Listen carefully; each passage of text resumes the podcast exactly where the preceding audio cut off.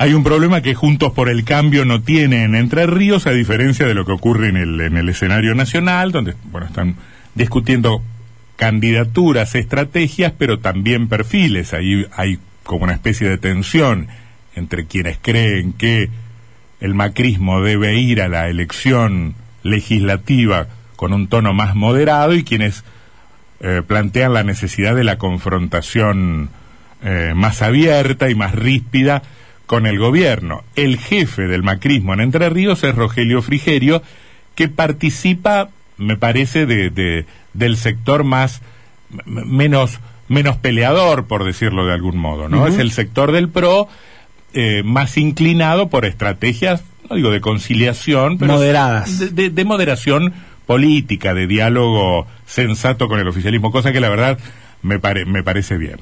Ahora, eh, por desde hace ya unas cuantas semanas, Frigerio anuncia su decisión de competir, de ser candidato a diputado nacional.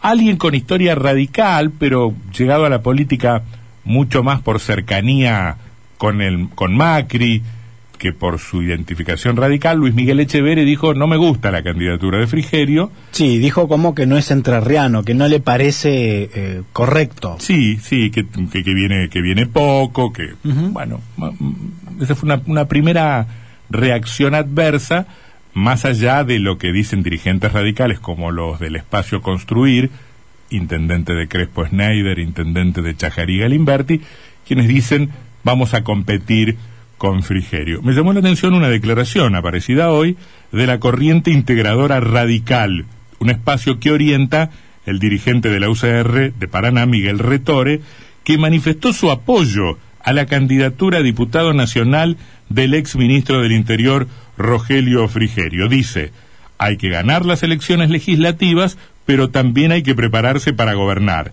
Para eso se necesita conocimiento y experiencia. Eh, atributos que de sobra tiene Rogelio Frigerio. Está en línea el dirigente Miguel Retore. ¿Cómo anda Miguel? ¿Qué dice? ¿Qué tal? ¿Cómo le va Antonio? Muy bien.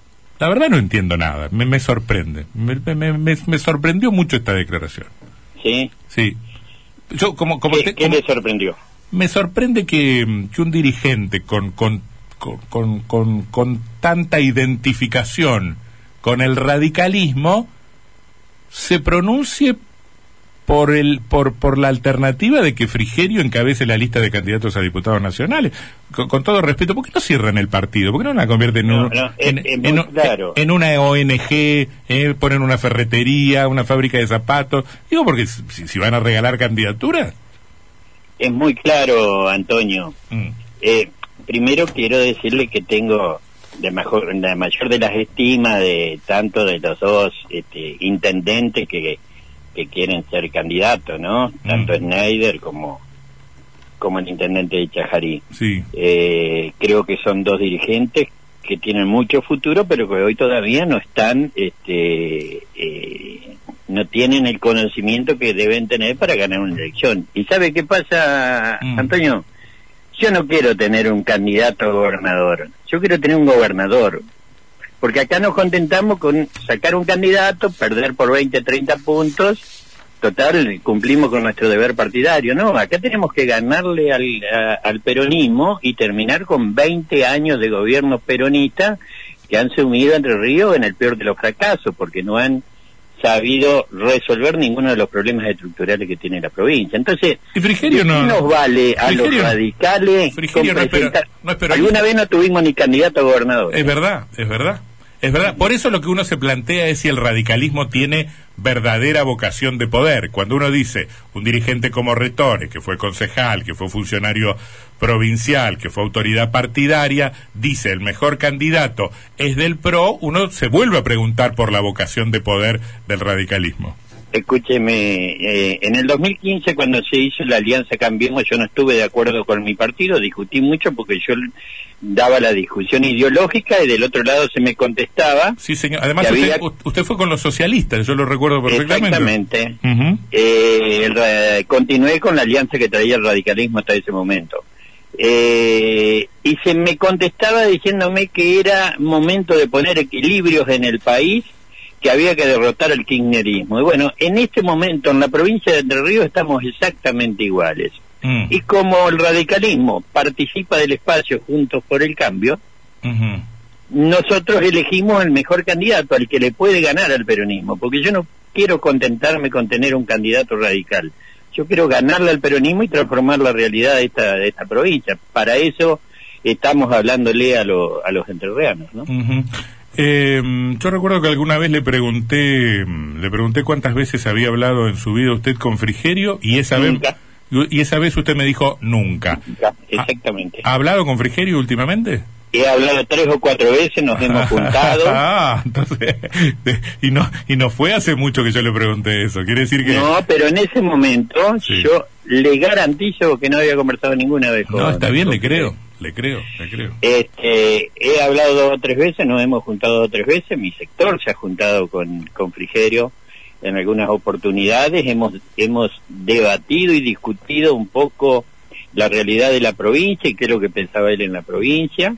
Mm. Eh, nos hemos podido, eh, puesto de acuerdo en eh, discutir, mm, pasadas estas elecciones, un proyecto de provincia y las soluciones que tenemos para los distintos problemas y pivotear sobre lo- las cosas que no son comunes, ya que nuestro partido en el 2015 dijo que el tema ideológico vamos a dejarlo para discutir más tarde, ahora tenemos que poner sentido común nada más, como dice Frigerio, para ver cuáles son los problemas que tiene Entre Ríos y darle solución. Eh, entonces se pegó la voltereta, Retore. Antes usted no ¿Por estaba no estaba con ese pragmatismo y ahora se vuelve pragmático.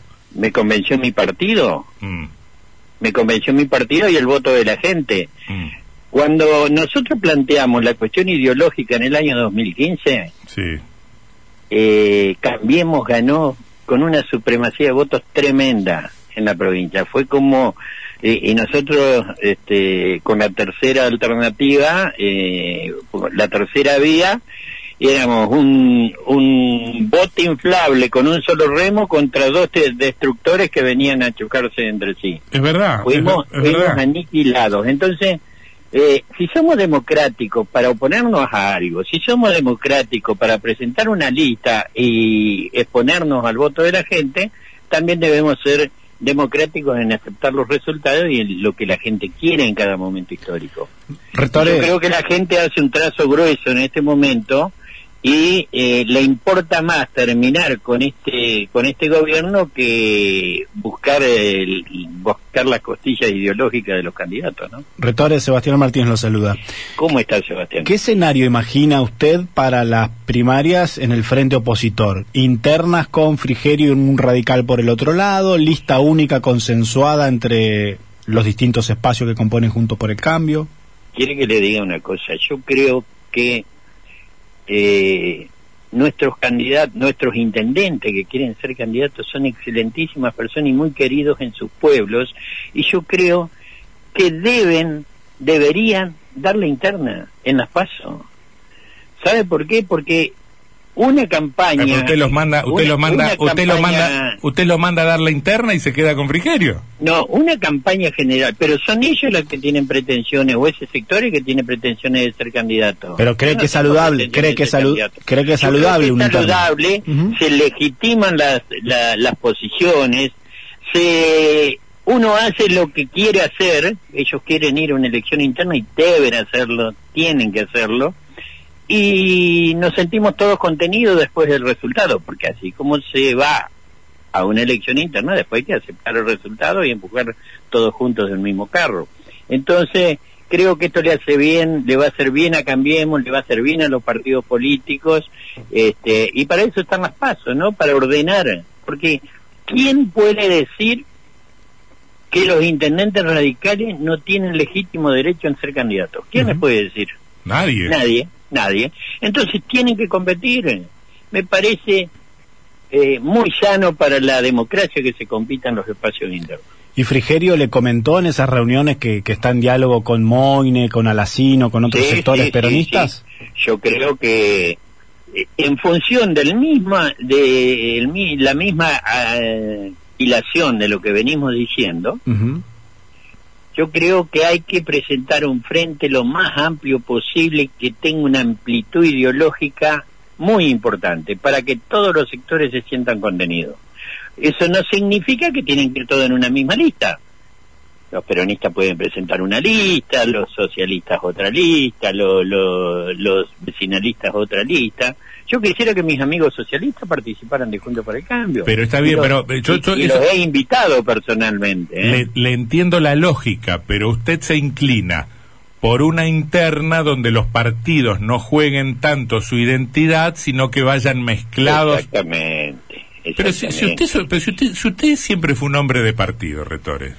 Pero sí, ¿y qué tiene que ver con eso? Eh, se trastocó todo cuando el radicalismo hace esta alianza en el 2015 y yo estoy en mi partido y tengo que amoldarme a lo que a, lo que resolvió mi partido. Mm. Pero bajo pero, pero ya que no vamos a dejar como sustento lo ideológico, vamos a, a, a pretender hacer un espacio que gane elecciones y no solamente que las gane porque ya hemos ganado elecciones y no hemos podido gobernar o no hemos sabido gobernar.